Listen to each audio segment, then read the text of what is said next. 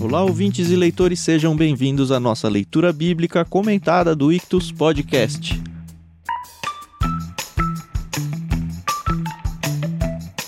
Eu sou o Thiago André Monteiro, arroba Vulgutan, estou aqui com o Thiago Moreira e com a Carol Simão para a gente conversar sobre o capítulo 27 do livro de Gênesis. Bom dia, meus amigos! Oi, pessoal, tudo bem? Aqui é a Carol Simão. É um prazer estar aqui com os Tiagos para a gente poder conversar sobre esse capítulo. E é isso. Segue a gente nas redes sociais, arroba Clube Ictus, me segue lá no Twitter, arroba somente Carol.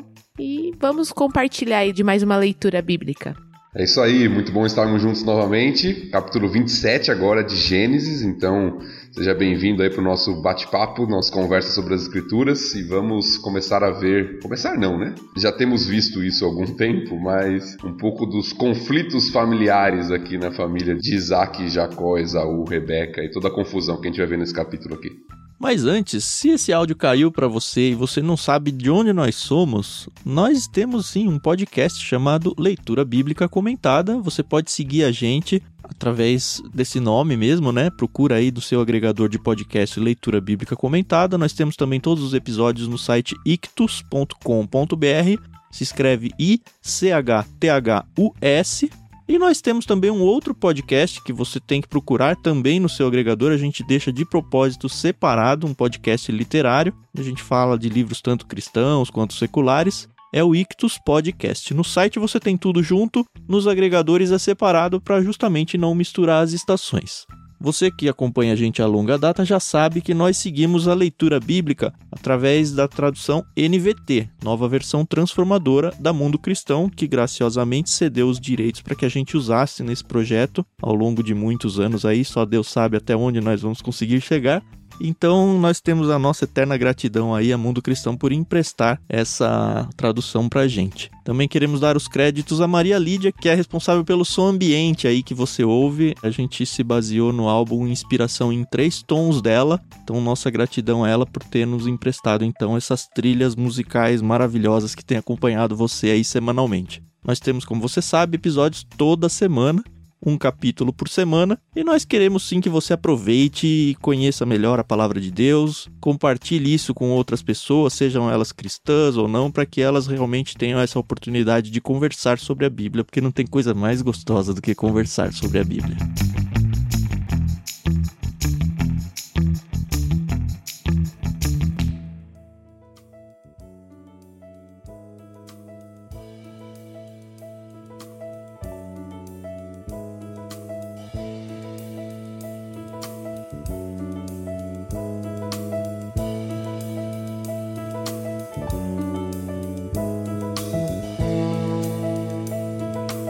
Gente dividiu a nossa leitura aqui em quatro trechos.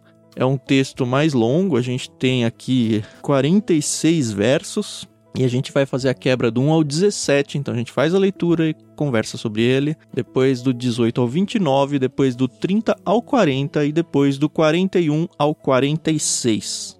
Quem vai começar a leitura aqui é o Tiago, né, Tiago? Isso, muito bem. Vamos lá então fazer a primeira Quebra da leitura dos versículos 1 a 17, capítulo 27 de Gênesis.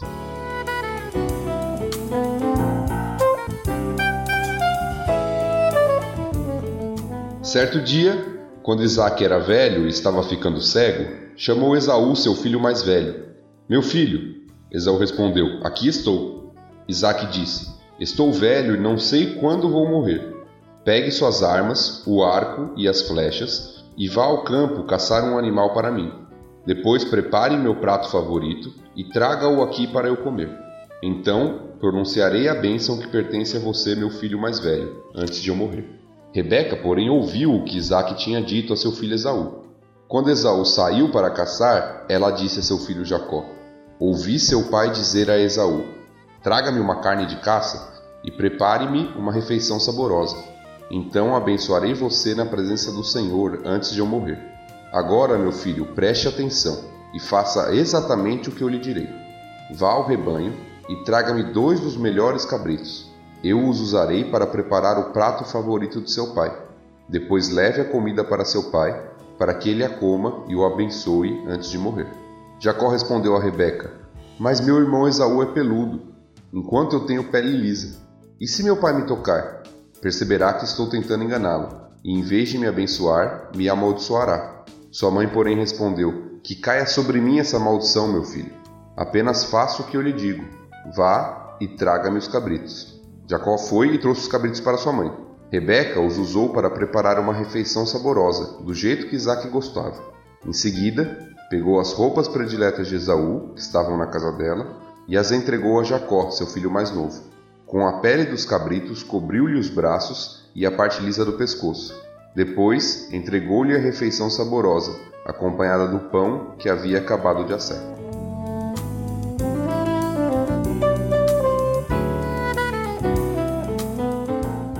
Fogo no parquinho. Casos de família. É muito isso, né? Pois Eu não sei é. quem é pior aqui, a Rebeca ou o Jacó. Eu li até num livro falando que apesar do nome Jacó ser o traidor, a Rebeca que foi a maior traidora aqui, né?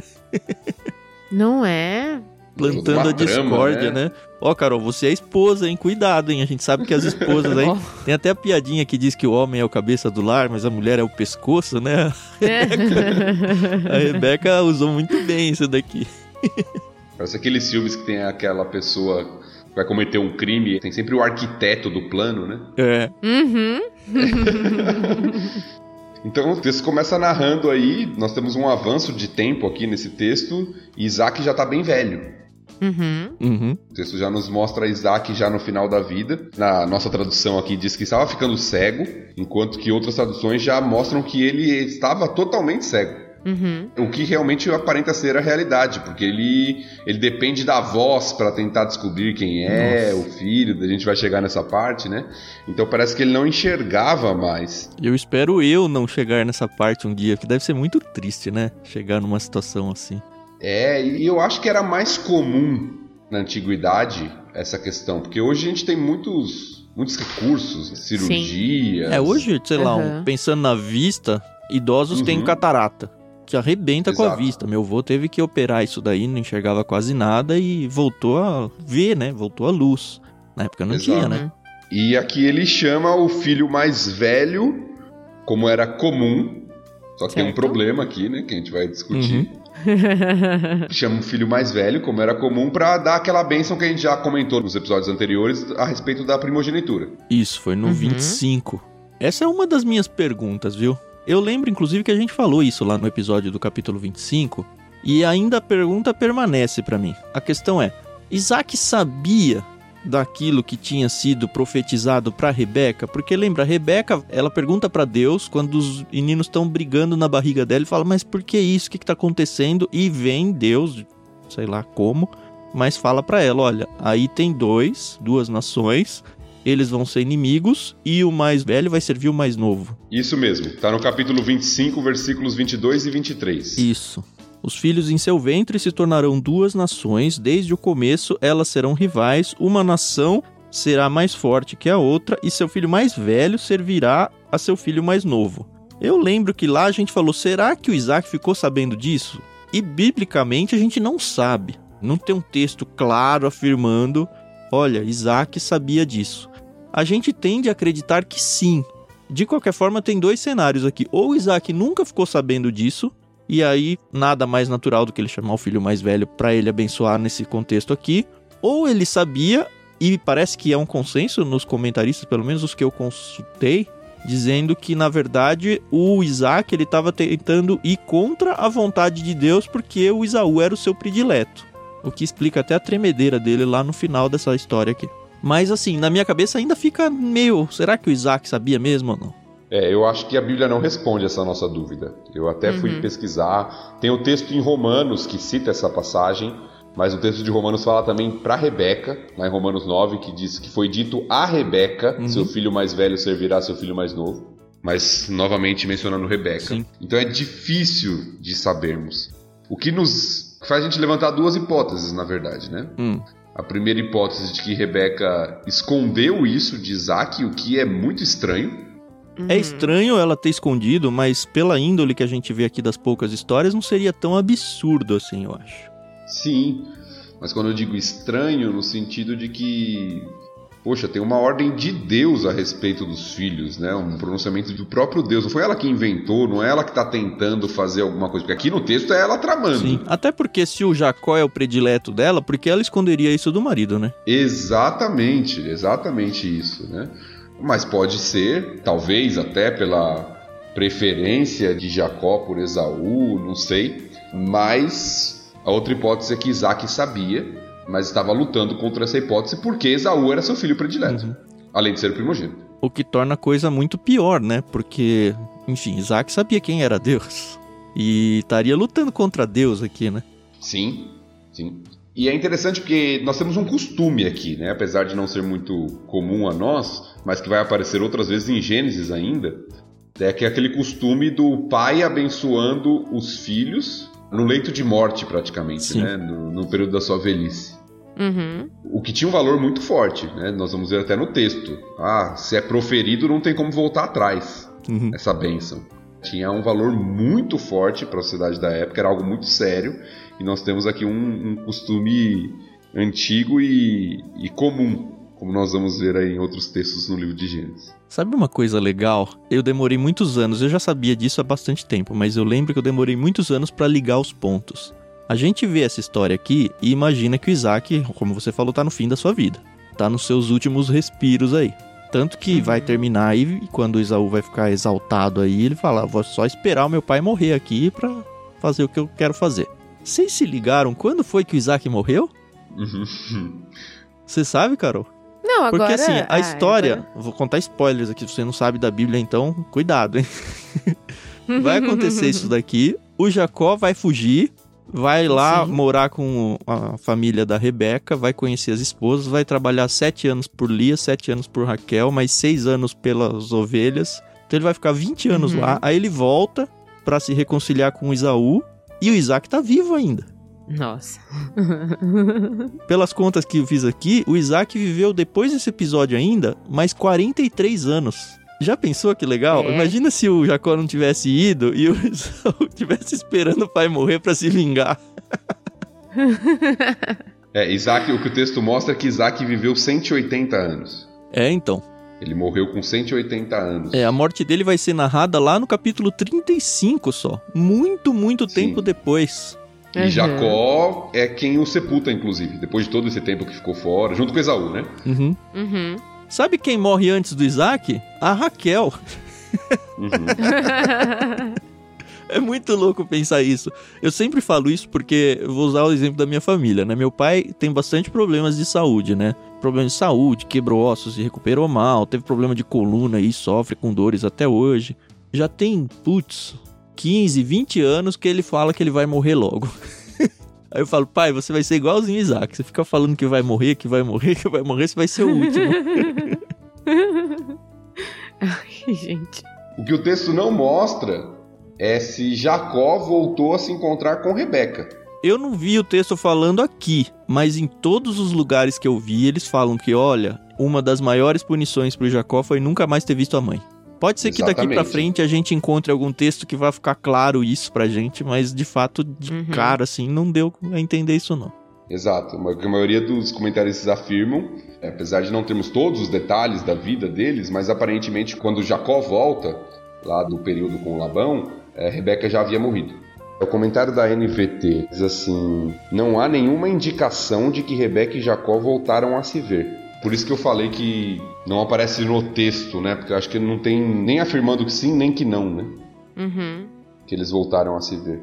Só vai mencionar em Gênesis 49 que ela tá sepultada lá junto com Abraão, Sara, ali também estão Isaac e sua mulher Rebeca. E ali sepulta Elia. Nossa, mas nunca tinha reparado nisso. Estranho o texto não narrar a morte de Rebeca, né? Porque geralmente narra a morte dos personagens. Uhum. Pois é, então. Rapaz, nunca tinha reparado nisso. Outra coisa que me incomodou aqui é o fato de Isaú ter aceitado ser abençoado como filho mais velho, porque o episódio da sopa de lentilhas já tinha acontecido. O que me fez perguntar: será que são duas coisas diferentes? A bênção aí, porque o que ele comprou lá foi o direito de primogenitura, foi isso, né? Isso. E aqui é a bênção de primogenitura. E aí eu fui um pouco atrás disso e, pasmem, fui eu que falei isso primeiro e não foi o Tiago a gente tem uma brincadeira de palavras aqui, entre primogenitura e bênção. Porque no hebraico primogenitura é becorá e bênção é beracá. E aí, se você for pesquisar um pouco mais aí, no, principalmente no Novo Testamento, vai falar um pouquinho disso, meio que uma coisa puxa a outra, a primogenitura e a bênção. Então elas, mais ou menos, assim, não é exatamente a mesma coisa, mas elas estão muito ligadas. O que me faz pensar então que o Isaú aqui tentou é dar o chapéu no irmão. Sim, com certeza. A bênção estava incluída no direito. Direito ia além da bênção. Isso. Mas fazia parte do direito o ser abençoado como primogênito. Então Esaú tá dando um famoso migué aqui, né? o pai quer me abençoar, então é, vamos não lá, fui eu né? que pedi, né? Né não? É, exatamente, né? E outra coisa que é interessante no texto que eu vejo é o texto anterior que a gente leu, do capítulo 25, né? Dois episódios atrás, mostra que Isaac tinha preferência por Esaú por causa da comida. Aqui fica muito claro, né? E aí nós temos toda. É interessante isso nessa família, né? Todas as coisas acontecem em volta da comida, né? Parece a gente, né? Você tem todas as coisas acontecendo aqui. A venda lá do direito da primogenitura foi em torno da comida. Esaú tava com fome. Sim. É verdade. Aqui a bênção, vai lá, faz aquele prato que eu gosto, né? Aquele meu prato predileto. Inclusive, você é meu filho predileto por causa desse prato que você traz pra mim. então, vai lá, caça, traz esse animal, prepara aquele prato que eu vou te abençoar. Uhum. Então, todas as coisas aqui em torno disso, né? O engano é com a comida, né? A Rebeca faz a comida lá e tal. Então, tem todas essas questões aqui que chamam a atenção, né?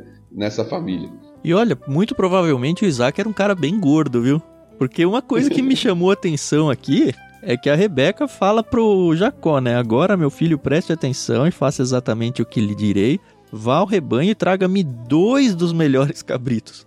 Caramba, ela ia preparar a refeição para o marido, só para uma pessoa. Dois cabritos. É, apesar de que eu estava lendo um pouco sobre isso, é provável que tenha uma cerimônia aqui posterior. Certo. Por causa da bênção, você diz? É isso, por causa da bênção. Você tem aquele encontro particular do pai com o filho proferindo a bênção, mas o que eu li em alguns comentaristas é que essa questão de refeição, muitas vezes, por isso que você tem muito, né?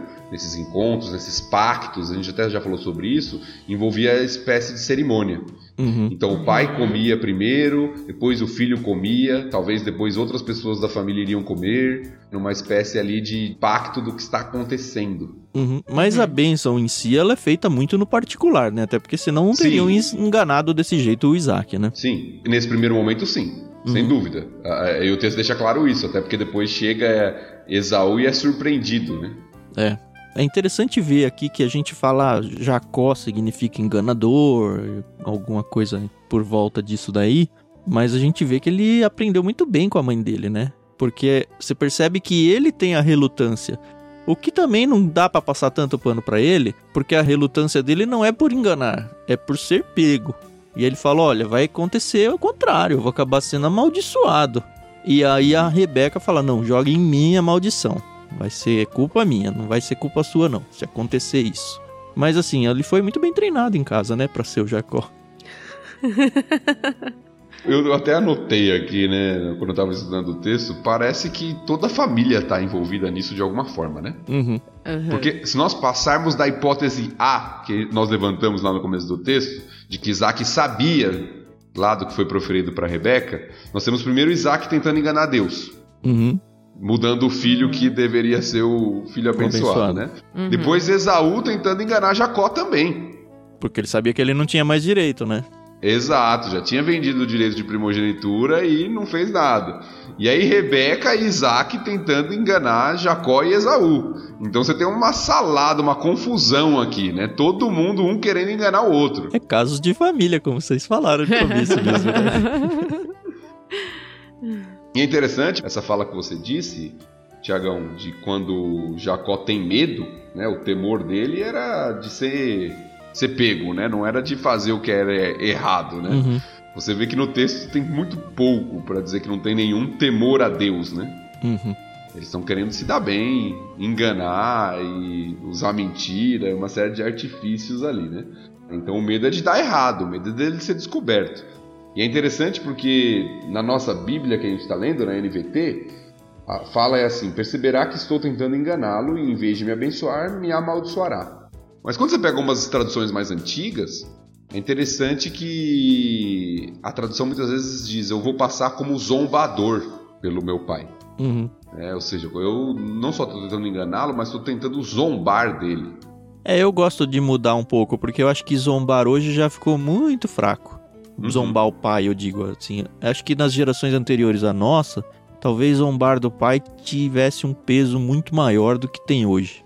Ah, sem dúvida. Porque às vezes a gente pensa em zombar hoje como só o tirar o sarro, né? É, dar uma brincadinha e só. Mas o zombador na Bíblia, né? Se você pega provérbios, né, o zombador é um dos piores tipos de pessoa. Sim. Então é interessante que nós vemos que Jacó está preocupado. Uhum. Ele está preocupado do que pode acontecer. E aí nós temos a, a Rebeca trazendo isso para si, né? E eu achei isso estranho quando eu li. Será que ela podia fazer isso, né? Será que ela podia falar assim, não, não, pode ir tranquilo, porque se ele te amaldiçoar, vai cair sobre mim. Será que ela tinha esse poder, né? de simplesmente falar assim, não, a maldição vai ser minha e tal. E aí eu fui ler um pouquinho sobre isso e tem um comentário que diz o seguinte: É mais provável que Rebeca estivesse se referindo às consequências da maldição e não à maldição em si. Uhum. Visto que a divindade seria responsável pelo cumprimento da maldição, o reconhecimento de que ela forçou Jacó a enganar o pai faria dela o alvo da maldição caso fosse proferida. Eu li, achei, ó, ok, temos um, um comentário aqui que talvez embase alguma coisa, mas eu não sei o quanto isso na prática seria. Funcionaria. aconteceria de fato. Porque assim, quando você estava lendo isso agora, me veio à mente Adão e Eva, né? Porque é a, a Uhum. Eva que foi tentada e tudo, no entanto, Deus puniu Adão antes de punir Eva, né? Mas puniu os dois, né? Sim, a questão é que não dá pra jogar a culpa só na Eva, da mesma forma que não dá pra culpar só a Rebeca. Sim, sim. Eu acho que os dois tiveram consequências aqui dessa situação. Uhum. Porque nós vemos toda essa história, às vezes a gente fala assim, ó, mas Jacó, ele foi de fato o filho da promessa, mesmo em meio a tudo isso. Uhum. É verdade, eu já tinha dito isso. Mas eu, o o que o texto mostra é que ele teve essas coisas, mas por fazer da forma pecaminosa, errada, ele teve uma série de consequências. Sim. Eu particularmente creio que se eles tivessem agido com fé e adequadamente, várias coisas seriam evitadas aqui. Sabe uma coisa que eu li vários lugares, quase todo mundo, quase todo mundo não, todo mundo que falou sobre isso falou assim. Mas eu não tenho paz com isso ainda. Primeiro assim, um dos lugares desenhou muito legal a filosofia de vida de Isaac e de Rebeca. Eu gosto quando eles dão essas essas fugidas do texto, né? Ele diz que a filosofia de vida de Isaac é: se parece bom, é bom. Que é, ele quer fazer com que o Esaú seja abençoado de qualquer jeito, mesmo que a promessa seja para Jacó. E a da Rebeca que os fins justificam os meios, que a gente já viu que na verdade é da família inteira, né? Mas vários falaram assim: olha, na verdade o que faltou para todo mundo, para Jacó principalmente, né, que era o, o alvo da bênção aqui, mas que faltou para todos, foi confiar que a promessa de Deus seria cumprida mesmo se o Isaac fosse abençoar o Esaú, chegasse a ponto de fazer isso. E olha, eu entendo esse argumento, no sentido de que, ah, estão tentando. Tipo, a Rebeca tentou dar uma ajudinha para que a coisa funcionasse do jeito que Deus queria, só que ela fez isso de uma forma pecaminosa e tal. Eu tô tentando trazer essa discussão não só pelo texto que a gente tá aqui, mas por todo o resto, por toda a história da humanidade. E aí eu me pergunto, as pessoas que comentam sobre isso falam, ah, eles estão errados. A gente não tem dúvida que todo mundo agiu errado aqui. A questão é, eles colocam em xeque que, olha, apesar de todo mundo ter agido errado, aconteceu aquilo que Deus queria que acontecesse, que era Jacó ser abençoado. E a gente Uhum. tá queimando muito a largada aqui, porque não aconteceu isso na história ainda, né? Mas, enfim, é um episódio que a gente vai discutindo isso. O que me incomoda é, quem garante que nos planos eternos de Deus não era exatamente isso, com as tramas do pecado envolvida, que deveria ter acontecido para que culminasse aonde aconteceu? Porque assim, eu enxergo Deus com a sua mão na história, coordenando tudo inclusive as nossas ações pecaminosas, sabe? E me vem, por exemplo, é, à mente, quando eu estava lendo isso, um dilema da ética que a gente teve lá numa matéria do seminário, talvez o Tiago tenha tido o mesmo professor que eu, não me lembro, onde tem aquela famosa discussão de, tá, você tá no holocausto e tá salvando alguma família de judeus, e aí vem os nazistas e falam, você tem judeus escondidos aí? E você mente, fala que não, não tem. Só que você tá pecando porque não pode mentir. Só que você tá salvando vidas. E aí é melhor você pecar, e aí sim os fins justificam os meios, sabe? É, eu não sei se eu tô me fazendo entender no que eu tô querendo dizer aqui, mas é que eu, eu entendo que os comentaristas falaram, mas eu não sei se dá para tirar do crédito de Deus até todo o cenário e as ações que aconteceram aqui, sabe? De verdade, eu não sei. Eu acho que a questão não é nem essa. Eu concordo plenamente com você. Eu acho que Deus governa e tem o seu plano e, e não teria como ser diferente. Vamos colocar assim. Uhum. Né? Deus orquestra a história, eu, eu tenho convicção disso. Mas eu acho que quando os comentaristas falam isso, eles estão pensando inclusive na, na questão de aplicações para nossa vida. Ah, isso sem dúvida, uhum. né? Tipo, não faça isso, né? isso, no sentido de que Deus cumpre suas promessas, nós não precisamos tentar dar o nosso jeitinho. Entende? Então, que Deus é soberano e que isso aconteceria, eu não tenho dúvida. Mas a questão é a avaliação, vamos colocar moral, espiritual, da forma como foi feito. Uhum. De que, ok, Deus orquestrou e usou inclusive o erro aqui de Isaac, de Jacó, de Esaú, de Rebeca, mas não deixa de ser errado o que eles fizeram. Não, e essa parte, assim, eu espero que tenha ficado claro que eu concordo que eles realmente sim, agiram sim. errado, sabe? Eu não tô tentando ser um advogado do pecado uhum. aqui, sabe? Uhum. Não, eu entendi, só tô colocando porque eu acho que muitos comentaristas, eles creem na soberania de Deus na história, mas avaliam, né? Sim. A própria Bíblia avalia a conduta, né, dos personagens nesse sentido, né? É, a minha questão é mais no sentido de que Deus lá no seu trono eterno, até quanto os nossos pecados e as consequências desses pecados também não fazem parte do plano de Deus, sabe? Que para mim, assim, foi o jeito que a história seguiu para que Jacó fosse abençoado. Eu não sei se existiria um plano B, sabe? Porque para Deus eu não vejo Deus com plano A e plano B. Eu vejo Deus com a linha da história que ele desenhou e é isso. Mas talvez vocês estejam pensando que eu sou muito fatalista. Às vezes eu penso isso de mim mesmo. é uma luta que eu tenho, assim. E eu acho que, da mesma forma que vai ter gente que vai jogar pedras nessa minha opinião, e eu espero que seja só na opinião e não em mim, né?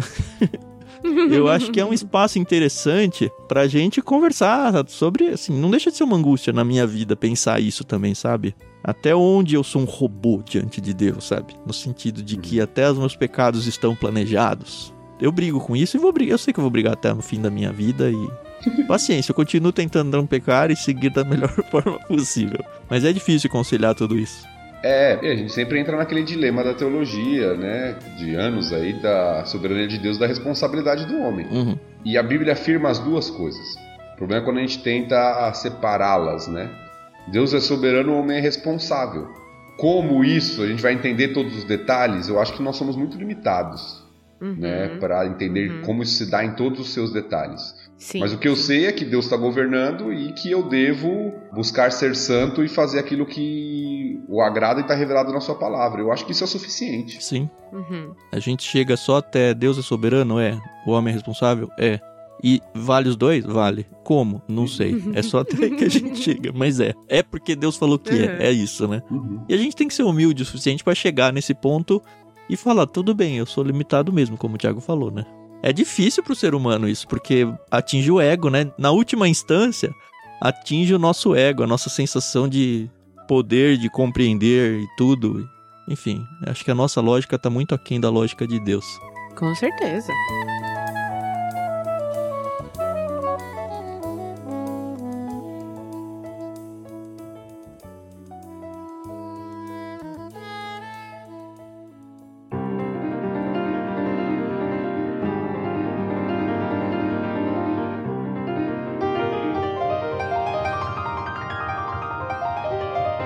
Podemos seguir? Sim. Acho que sim, hein? Então, Carol, vamos ver se alivia um pouco o peso do episódio do 18 ao 29. tá. tá certo, vamos lá então.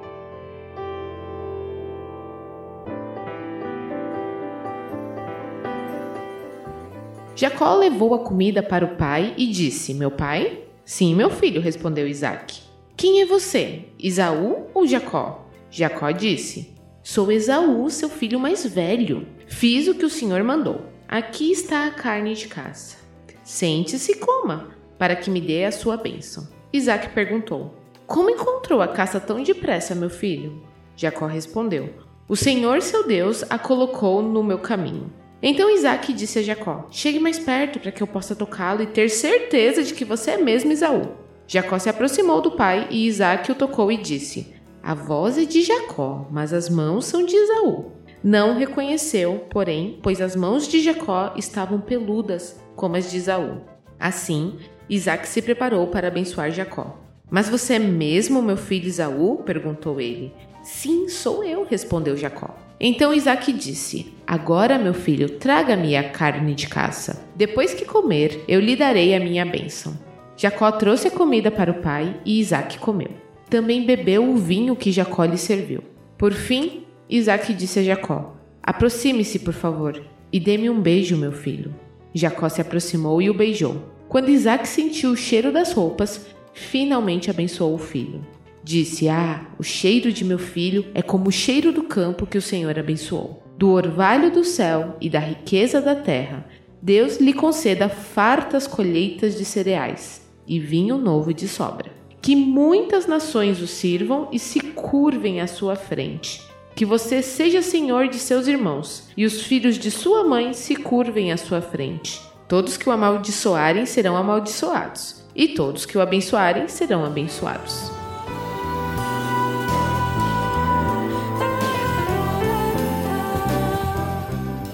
Eu posso falar que esse trecho, ele me deixa muito tensa, sabe? O encontro em si?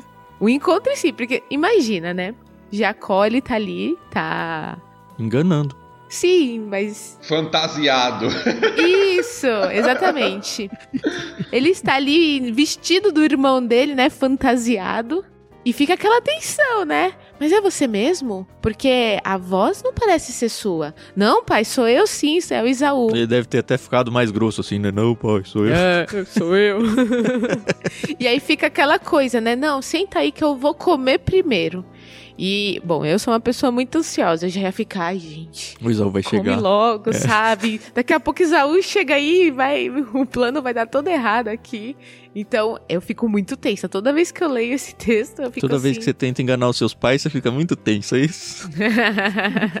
Olha, deixa isso daí de lado.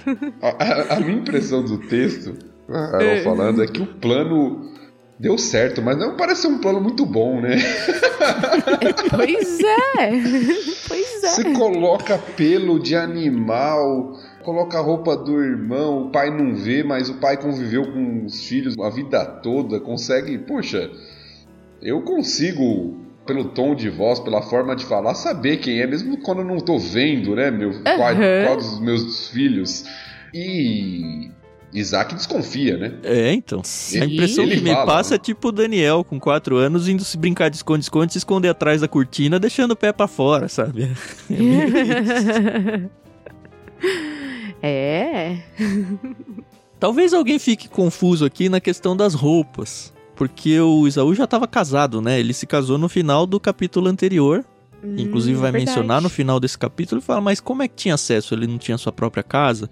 E aí eu- o que eu pesquisei, inclusive era uma coisa que eu tinha que ter falado no primeiro trecho aí, é que diz que a Rebeca foi buscar na casa dela, então provavelmente ela tinha guardado alguma coisa do filho lá e tipo não foi na casa do Isaú buscar a roupa dele. Só um detalhe Uhum. bobo.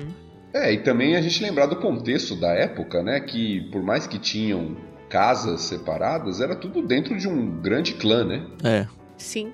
É, então, é tudo próximo, tudo ali, morava tudo junto. Tinha o pai da família toda lá, o Isaac, e os filhos que moravam ali, tudo no mesmo terreno, vamos colocar assim, né? Tudo É. Teve uma vez, eu era criança, foi uma das broncas que eu levei do meu pai, eu nunca mais esqueci. Eu não lembro o que, mas meu pai veio me perguntar alguma coisa que eu tinha feito de errado, acho. E aí eu menti pra ele, eu falei, não, não fui eu, não fiz. E aí eu insisti, acho que umas duas ou três vezes, dizendo que não foi. E aí meu pai, olha, meu pai não ia nem à igreja com a gente. Ele incentivava a gente, tudo, mas não era um cara devoto Senhor. Ele veio para mim e falou: Tiago, você jura por Deus? Cara, a hora que ele falou isso, eu estremeci. E aí eu falei: Não, não juro. Aí ele, enfim, me castigou e tal, e eu não consegui seguir com a mentira, sabe?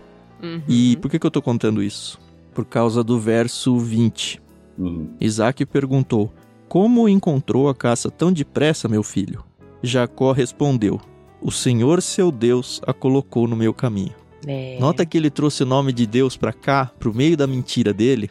E é muito interessante, e acho que se no hebraico tivesse o itálico, né? Ou um grifado, alguma coisa.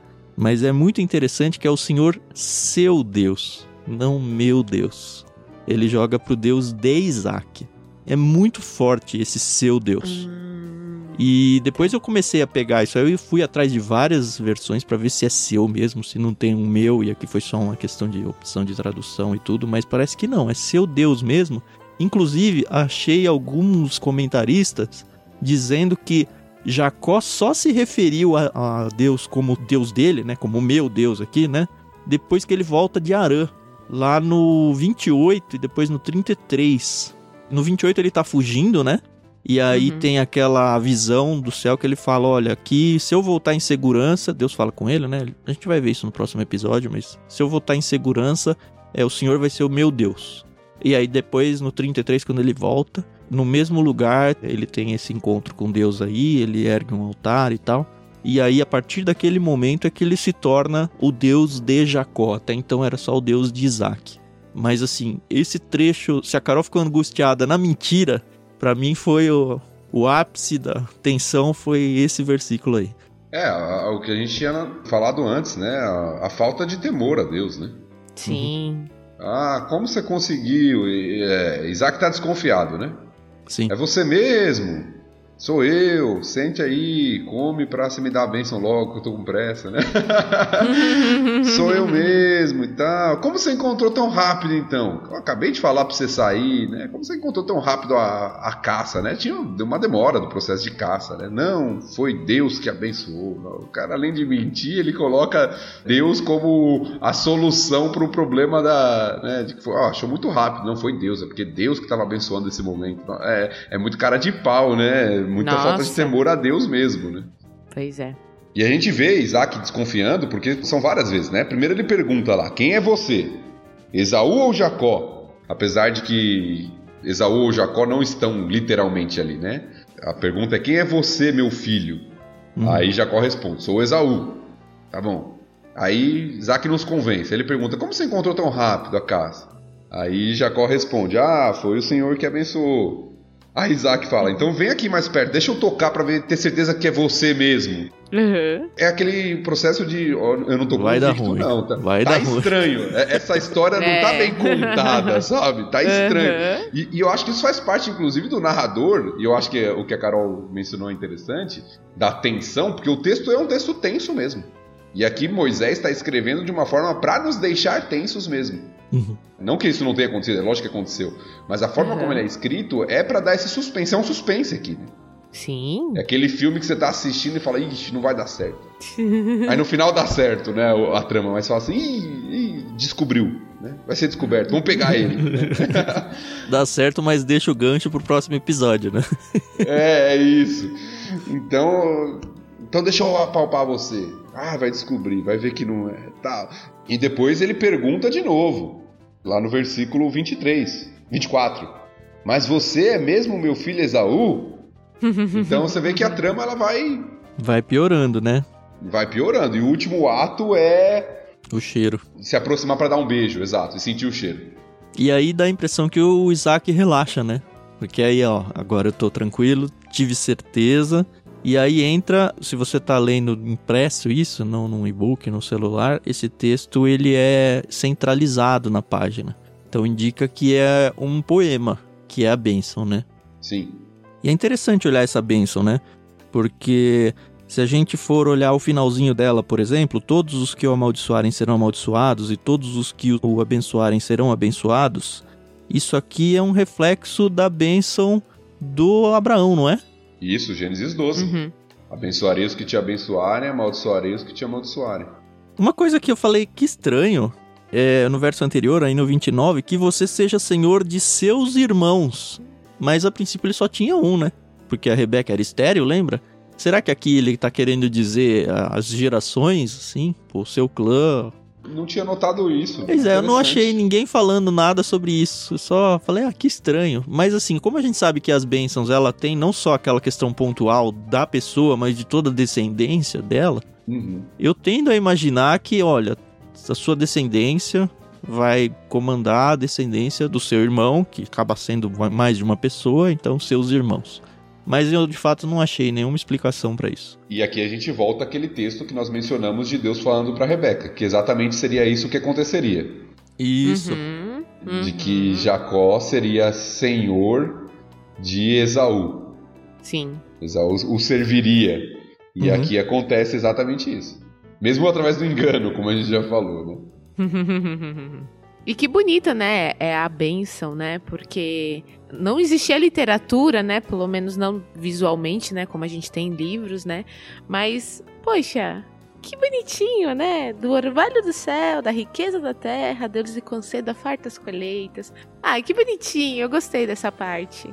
Acho que o Isaac foi bem criativo. Não, a Bíblia é muito rica, né, na literatura Nossa, poética, demais. né? Uhum. É, é, muito interessante a expressão aqui, né? A gente fala, a, a gente tem a tendência, né, contaminado pelo nosso olhar pós-moderno, de sempre olhar para trás e pensar que eles são arcaicos, homens da caverna, né? né? É, é, quase homens da caverna, né? É. Que a gente está num progresso, né?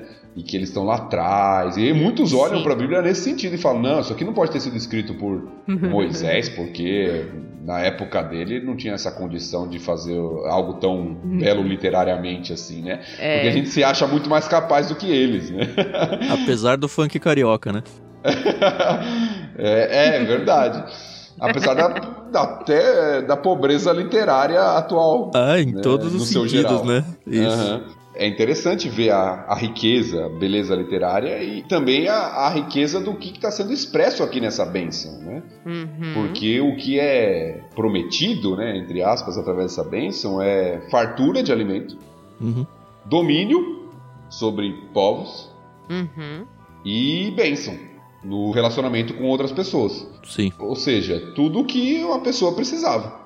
É. Ela tem o suficiente para se alimentar, ela não vai ter problema com relação a se submeter como escrava, pelo contrário, ela vai estar tá dominando e vai ser abençoada. É uma benção completa nesse sentido. Sim. Tanto é que uhum. depois vai mostrar que não tem mais nada para abençoar o outro, né? É, exato.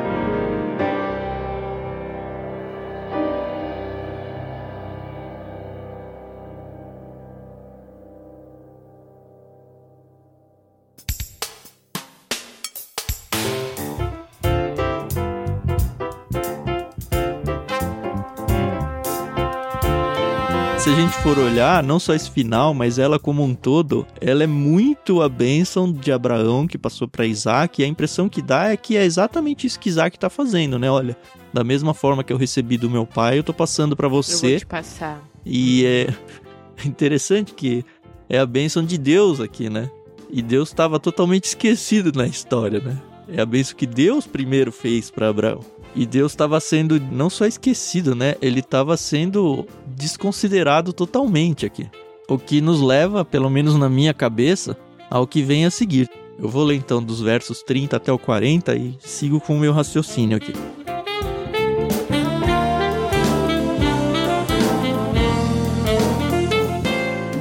Assim que Isaac terminou de abençoar Jacó, e logo depois de Jacó ter saído da presença de seu pai, Isaú voltou da caçada. Preparou uma refeição saborosa, levou-a para seu pai e disse: Sente-se, meu pai, e coma da minha caça para me abençoar.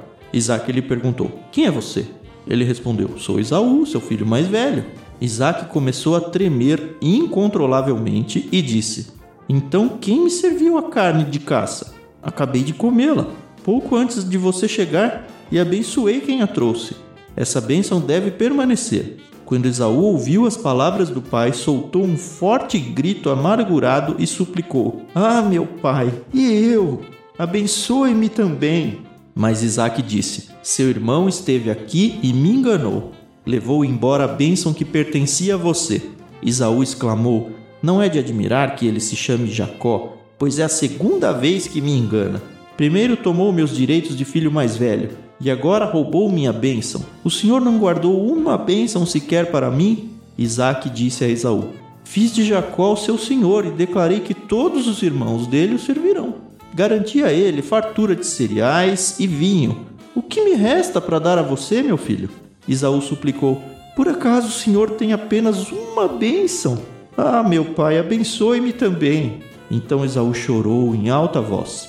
Por fim, seu pai Isaque lhe disse: Você viverá longe das riquezas da terra e longe do orvalho do alto céu. Viverá por sua espada e servirá a seu irmão. Quando, porém, conseguir se libertar, sacudirá do pescoço esse jugo.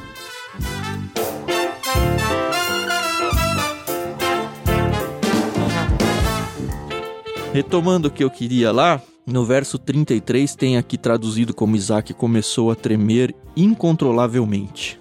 É muito interessante porque parece que é um tremor realmente incontrolável. É algo muito, muito forte o que ele sentiu aqui. Quase redundante aqui o texto. E eu gosto muito de pensar que é o fato não só dele, poxa, me enganei, sabe?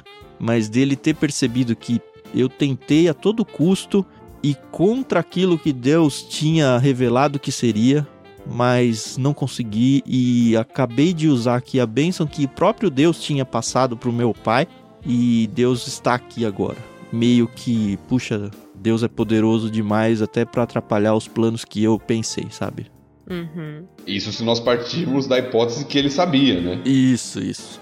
Uma outra sugestão é de que esse tremor foi de. fui enganado. É. Sim. O que, que eu fiz? Sim. Mas eu creio que essa primeira. Eu acredito na primeira, né? Se eu fosse escolher uma das duas, eu acredito na primeira. É interessante porque. Não sei se vocês notaram o paralelo aqui. O texto começa com a chegada de Esaú agora, né? E uhum. o texto fala que foi assim, né?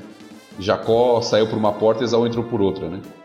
É quase isso, né? Assim que Isaac teatral, terminou né? de, é, assim que Isaac terminou de abençoar Jacó, logo depois de Jacó ter saído da presença do seu pai, Esaú voltou da caçada.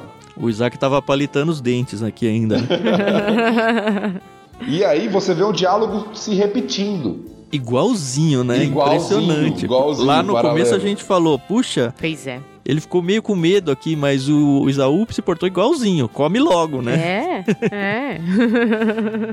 Levou para seu pai e disse: Sente-se, meu pai, e coma da minha caça para me abençoar. Foi o que Jacó tinha dito no versículo 19, igualzinho. Uhum, Sente-se e uhum. coma para que me dê sua bênção.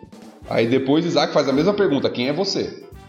É. E Esaú responde da mesma forma: Sou Esaú, seu filho mais velho. Era o que Jacó tinha respondido, né? Jacó não era, né? Mas ele tinha respondido exatamente essas palavras: Sou Esaú, seu filho mais velho. Então parece que eles conheciam, né? O jeitão do outro. bem ali, um ao outro, né? É... Porque a, a fala é igual. E é interessante que o Isaac já sacou que foi o Jacó, né? Ninguém tinha dito, né? Ele falou: Ah, o Jacó veio aqui antes. Uhum. É interessante na NVT, no versículo 33, diz: Abençoei quem me trouxe, essa bênção deve permanecer. E, que é o sentido mesmo, mas eu acho bonito a forma como está nas versões mais antigas, que diz assim: Eu o abençoei e ele será abençoado. Uhum. Está feito, né? Como Cristo é, na cruz, né? Está acostumado. Não tem como mudar. É. Que aí volta aquilo que a gente comentou, do peso do proferir a palavra, né? Que hoje em dia a gente não dá muito valor a essa questão da palavra, né? Uhum. Vivemos numa sociedade em que isso não tem tanto valor assim, não, eu te dou a minha palavra. Não, não quero saber sua palavra. Assina aqui esse contrato, entendeu? Me dá alguma garantia, porque não tem muito esse negócio de que falou, e nem tá o falado. contrato, né? Tem que ir no cartório ainda, né? Exato. Não tem esse negócio não de tá falou, tá falado. Uh, uhum. Na época, o proferir uma bênção não tem como você voltar atrás. Você está fazendo um, um, pacto, uma promessa diante de Deus. Na verdade, quem abençoa é Deus. Você está proferindo algo que Deus vai cumprir no final das contas. Uhum. Então, não tem como você voltar a palavra nesse sentido. Isso é muito forte no texto. E aí no 36 tem uma menção de novo ao nome Jacó como enganador, né? Não é de admirar que ele se chame Jacó. Ele está justamente remetendo a palavra no hebraico que significa enganador aí. Uhum. E ele fala que é a segunda vez que ele me engana, né? Mas não é. Ah, é. Não sei. É. A primeira vez ele me enganou, mas também o Esaú me ajuda a te ajudar. Né? É e não é, né? É aquele negócio. É verdade, Jacó ele teve uma trama lá também, mas Esaú não é inocente. Não foi bem uma enganação. Enganação foi aqui, né? Mas lá não. E é interessante, porque de novo a gente vê aquele jogo de palavra entre Becorá, a primogenitura, e Beracá, a bênção. Que o Esaú mesmo acaba usando aqui, né? Tentando ele uhum. separar as coisas, mas a gente já viu que na verdade não é tão separável assim. Uhum. E a bênção é. Até digno de riso chamar isso de bênção, né, coitado? É quase uma maldição aí para ele, porque se a gente for pegar as duas e colocar uma lado a lado, é uma o complemento da outra. Ó. Um vai ser o servo, o outro vai se submeter. Um vai ter as riquezas e o outro vai viver longe das riquezas da terra. Mas ainda ele deixa no finalzinho, na minha cabeça aqui, ele deixa uma oportunidade para que ele abandone esse jugo. O jugo, para quem não sabe, é aquela peça que se coloca no pescoço dos bois para amarrar o arado, para prender. Então é um negócio pesado que fica preso no corpo do boi e o boi tem que arrastar aquilo com muita dificuldade. Então é isso que ele fala. Quando, porém, conseguir se libertar, sacudirá do pescoço esse jugo. Então ele vai se tornar livre. E a gente pode ver um pouco disso acontecendo ao longo da história dos Edomitas, é o povo de Edom que vive ao sul lá de Israel, isso quando eles já vieram para a terra prometida e tudo, que eles vão ser inimigos de Israel por bastante tempo, mas ele vai ter épocas em que eles vão ter o povo deles, vai ter épocas em que vai estar em guerra, em paz, vai, vai ser uma relação meio conturbada entre as nações. Eu acho que um último destaque dessa parte aqui que é importante a gente notar é como Esaú fica amargurado com o que, o que acontece, né?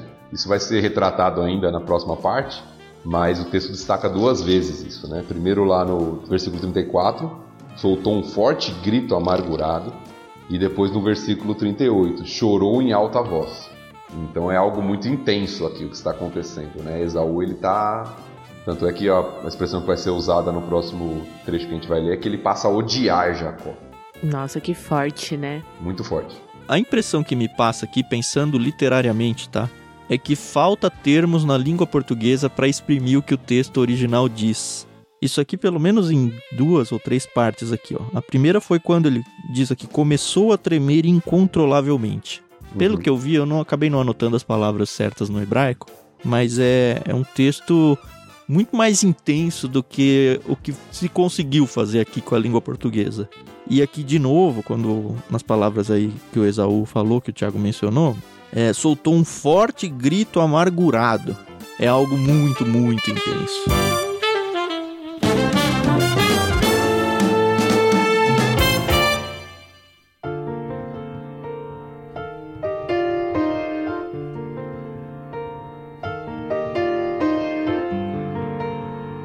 Vamos para a última parte?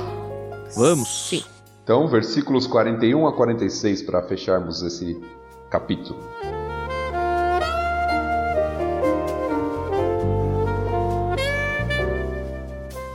Daquele momento em diante, Esaú passou a odiar Jacó, porque seu pai o havia abençoado.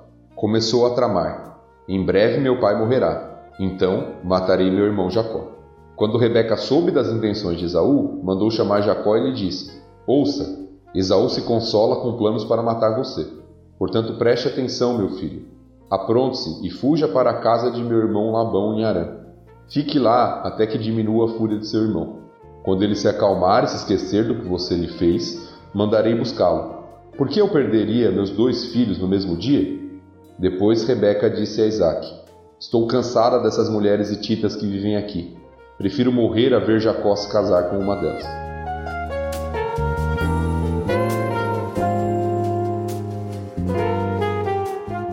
É isso, a mãe fazendo o papel de mãe e protegendo suas crias, né, Carol? Quem nunca, né? é interessante porque ela é muito ardilosa, né? A Rebeca. Ela vai lá salvar, ok. Porque eu perderia os dois. É interessante, talvez confunda você, ou pelo menos incomode você, porque eu perderia os dois. Mas por que os dois? Se é o Isaú que vai matar o Jacó, né? Mas aí, se a gente for atrás de informações, muito provavelmente ela tinha medo de um costume da época que talvez fosse. Talvez tivesse até um peso de lei, que era o vingador de sangue, né? Deus mesmo instituiu isso lá, a gente falou, né, sobre a pena de morte. Quando alguém matasse algum, Sim. ele poderia ser morto como resultado do assassinato. O que muito provavelmente aconteceria é que o Esaú seria morto por ter matado o próprio irmão. E aí sim ela ia perder os dois. Sim, ainda não tinha isso instituído como lei, no sentido da lei mosaica, vai vir depois. Isso Isso. aparece mais pra frente no texto, né, no restante do Pentateuco, aí dos cinco primeiros livros, mas aparentemente já era um costume. Apesar de que, pelo que eu li em alguns comentários, a tradução traz aqui perder os dois filhos, mas filhos não tinha lá no texto original. Tava só perder os dois. Alguns sugerem, inclusive, que ela estava falando de Isaac e Jacó. Isaac pela velhice e Jacó por ser morto. Mas eu acho que essa ideia dos dois filhos parece ter mais sentido no texto. De que Esaú matasse Jacó e por causa disso ele seria morto. É, não sei, porque o Esaú condiciona o assassinato à morte do pai, né? Então ela teria acabado de perder o marido e aí perdeu o filho mais novo por Uhum. centímetros de distância. As duas hipóteses são possíveis. A verdade é que a família acabou de ser desfeita, né? Essas são as consequências que a gente falou que viriam, Uhum. né? De toda essa Sim. trama, esse engano, né? Essa a preferência familiar, essa divisão, né, na família. Esaú quer matar o irmão, literalmente aqui, né? Uhum. Ele passa a ter um ódio tão grande que ele quer matar o irmão. Tá só esperando o pai morrer. Ele não sabia que ia demorar tanto, como o Thiago falou, né? É.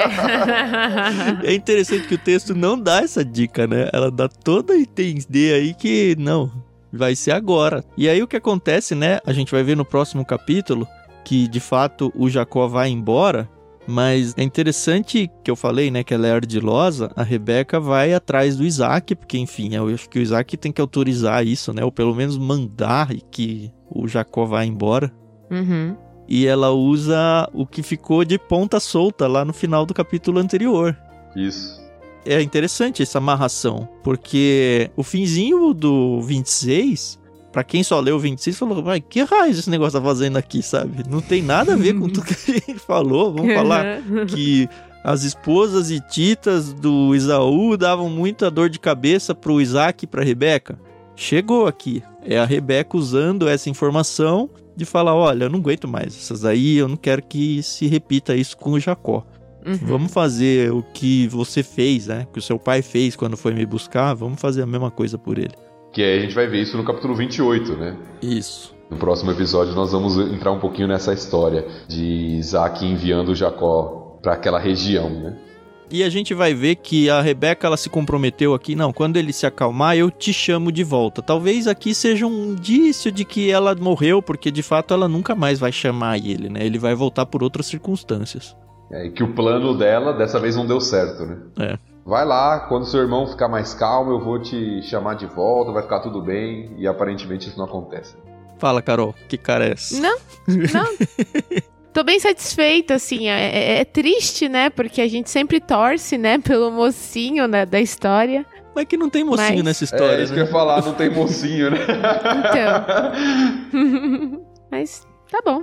É interessante isso, porque mesmo quando não tem mocinho, assim, se a gente for pro cinema, por exemplo, a gente muitas vezes cria empatia por um vilão ou por um. Não necessariamente um vilão, né? Mas por um antagonista. É. Só que, assim, eu não criei empatia por ninguém aqui, nem pelo Jacó. A gente vê aqui o Jacó um cara que a leitura nossa é, cara, ele não merece nada disso, ele só merece se ferrar mesmo na vida. E é muito interessante se a gente for pensar isso, porque Deus planejou Jacó para ser Israel, cara. É dele que é o nome do povo que existe até hoje. Mas pra mim esse é o ponto. Pra mim essa é a grande lição. Porque de fato não merece, assim como nós. É, então. Aí a graça brilha, né? Porque de Uhum. fato não há merecimento. É, ele escolhe, assim, as piores peças, né? Vou dizer aqui, mas não em questão de caráter, né? O Davi era a pior escolha, humanamente falando. Se a gente for pro Novo Testamento, Deus escolhe Paulo, o matador de cristãos, para ser a grande referência do evangelismo fora do mundo judeu, sabe? Ou seja, Deus pode usar até eu. Até eu. Com certeza. E até você que tá ouvindo aí, né? Eu já ouvi, assim. Acho que você talvez já conheça aí, quem tá ouvindo aí. Gente que fale, não, eu não posso me. Me aproximar de Deus, eu não posso me entregar a Ele porque você não sabe que eu já vivi. Você não sabe quem eu sou. E às vezes a pessoa fala isso não para espantar o cristão, mas de coração, assim, ela não se acha digna de Deus de forma alguma, assim, é impossível Deus me perdoar pelo que eu fiz, seja lá o que foi. E a gente vê na Bíblia relato atrás de relato que não. Deus parece que gosta dos maltrapilhos, né, para usar o termo de um livro que a gente já leu aí. Deus gosta de recuperar pessoas irrecuperáveis. Ainda bem, né? É, graças a Deus. Graças a Deus.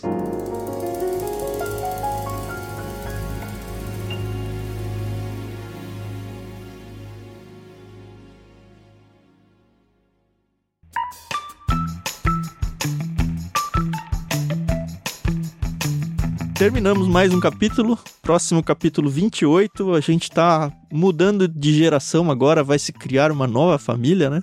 E tá bem legal. Muito legal. Se você tá seguindo aqui com a gente, não se esqueça que você tem o canal no Telegram lá pra gente conversar sobre essa leitura bíblica. É só procurar dentro do aplicativo Telegram Leitura Bíblica Comentada ou acessar o nosso canal lá pelo link t.me barra Leitura Bíblica Comentada, tudo junto sem acento. A gente sempre gosta de destacar que a gente tem um clube literário, provavelmente você já sabe disso, mas se não sabe, o Ictus ele é um clube de assinaturas literário também, com vários planos aí, com livros cristãos e livros seculares, alguns misturados, a gente entende muito a importância disso, mas a gente gosta sempre de mencionar um plano que eu particularmente acho que casa muito com o nosso projeto aqui, que é o Plano Vida, um plano onde você recebe mensalmente na sua casa livros de cristianismo prático. Então é um jeito de você aplicar tudo que a gente tem estudado aqui e ajudar você em momentos de oração, em momentos de pecados, em todos os momentos aí que a gente enfrenta. Fica então o meu conselho aí para você conhecer de perto aí o Plano Vida no Clube Ictus. Palavras finais de vocês?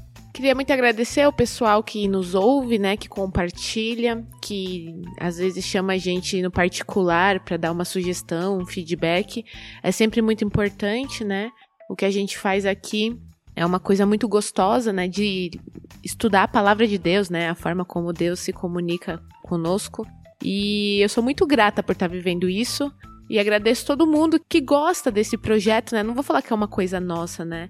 Nossa aqui de nós três, mas é uma coisa que é, é uma benção para não quero nem dizer para a igreja brasileira, mas é uma bênção para os cristãos, né? Para aqueles que querem se aprofundar na palavra. Então, muito obrigada para você que gosta e compartilha o nosso trabalho e continue orando por nós, porque é realmente é uma coisa muito importante, né? E que Deus nos use para honra e para glória dele.